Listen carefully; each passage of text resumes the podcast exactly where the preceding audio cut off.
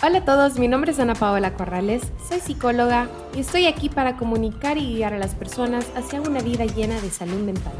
Para más información acerca de los trabajos y servicios que ofrezco, pueden encontrarme en Instagram como arroba Ana P. Corrales o en la página oficial de Instagram del podcast como hablemos-de-podcast.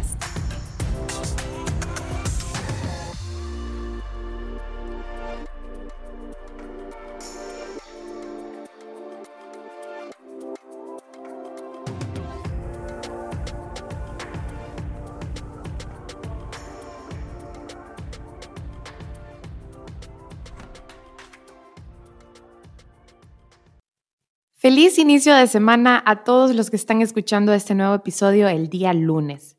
Les cuento que tuve una semana interesante ya que oficialmente estoy de regreso en mi trabajo.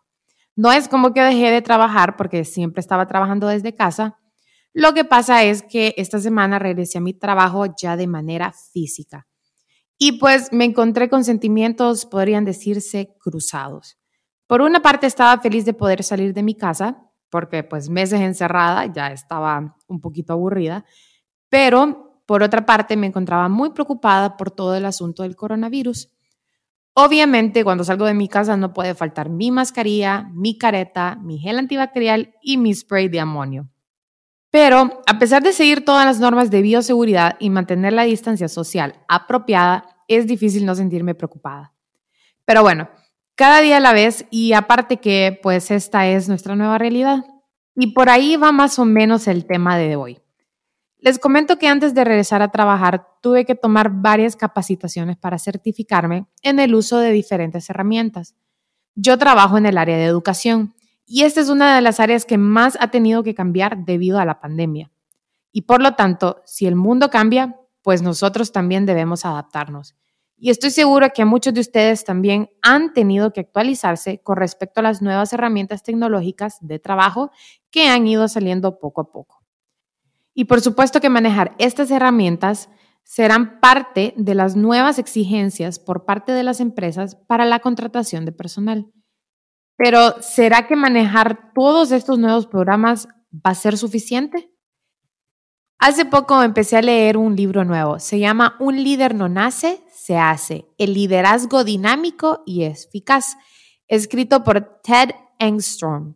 Yo en lo personal soy fanática de este tipo de libros y este en especial me ha gustado muchísimo, ya que deja muy claro las características de un verdadero líder y explica que el líder se hace y no nace.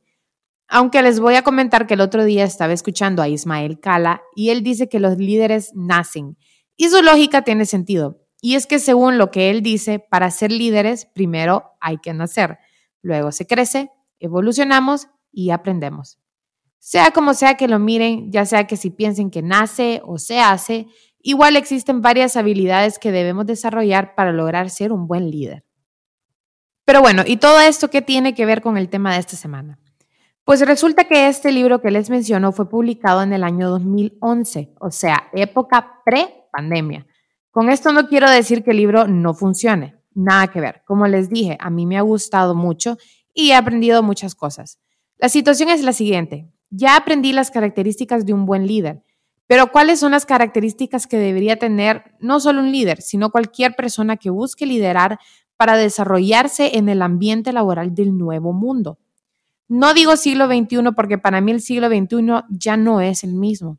Estamos viviendo un nuevo mundo, completamente diferente al que estábamos acostumbrados. Entonces, ya dijimos que obviamente el manejo de las nuevas tecnologías es algo 100% necesario, pero ¿qué hay de las habilidades humanas? Porque tratar con una máquina es totalmente diferente a tratar con las personas. Estas habilidades que les menciono tienen un nombre, soft skills o habilidades blandas. Cada día escucho más la importancia de desarrollar estas habilidades. Así que antes de iniciar, te recomiendo que tomes un lápiz, un papel para apuntar esas habilidades que les voy a mencionar y de esta manera van a poder hacer un checklist para ver cuáles de todas esas habilidades logran manejar y cuáles son las que tienen que trabajar. Como primer punto tenemos la comunicación. Estoy segura que en algún momento han escuchado que ganar una guerra depende mucho de las habilidades de comunicación del ejército. Bueno, lo mismo sucede en el ambiente laboral. Un buen líder tiene que tener la capacidad de comunicación para unificar a las personas por medio de la transmisión, estudio, análisis e interpretación de la información. Manejar un grupo de personas se trata de lograr objetivos por medio de otros. Por lo tanto, las personas que trabajan bajo el mando de un líder tienen que ser informados acerca del trabajo que se tiene que realizar y las directrices a seguir.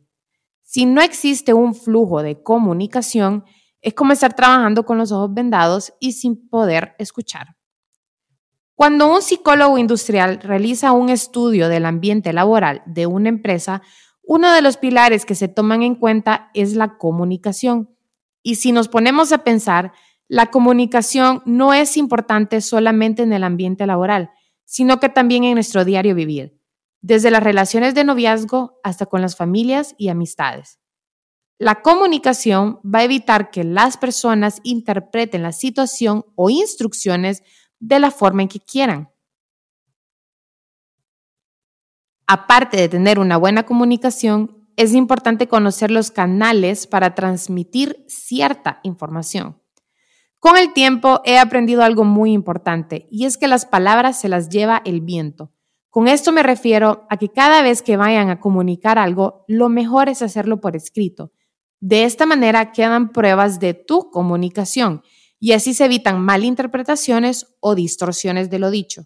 Es como cuando de pequeños jugábamos al teléfono. Una persona empezaba diciendo algo y ya el último en recibir el mensaje lo va a interpretar de una manera totalmente distinta.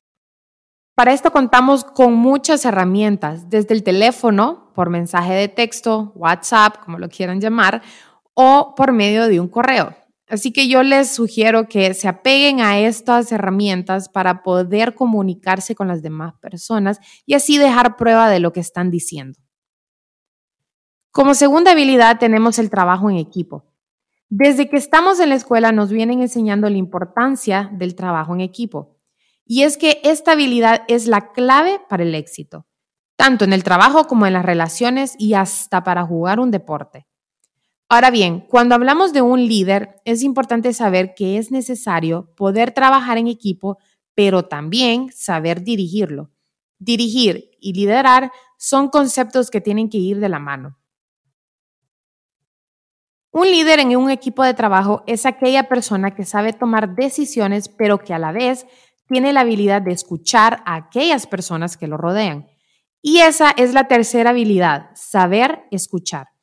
Escuchar permite crear un ambiente participativo y colaborativo. Siempre hay una oportunidad para crecer y aprender de los demás. Pero para esto es necesario una característica y un valor muy importante, la humildad. No tienen idea de la cantidad de personas que me he encontrado que les faltan pero kilómetros de humildad. Podrás tener todas las carreras, maestrías e incluso doctorados Pudiste haber tenido las mejores calificaciones tanto en la escuela como en la universidad y ser considerado como una persona extremadamente inteligente. Pero todo eso no te va a servir de nada si no tienes humildad.